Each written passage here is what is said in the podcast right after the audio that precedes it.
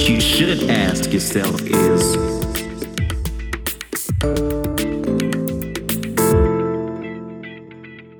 just tell them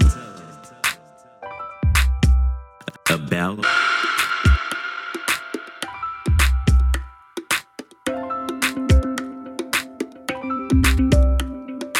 Too much heartache.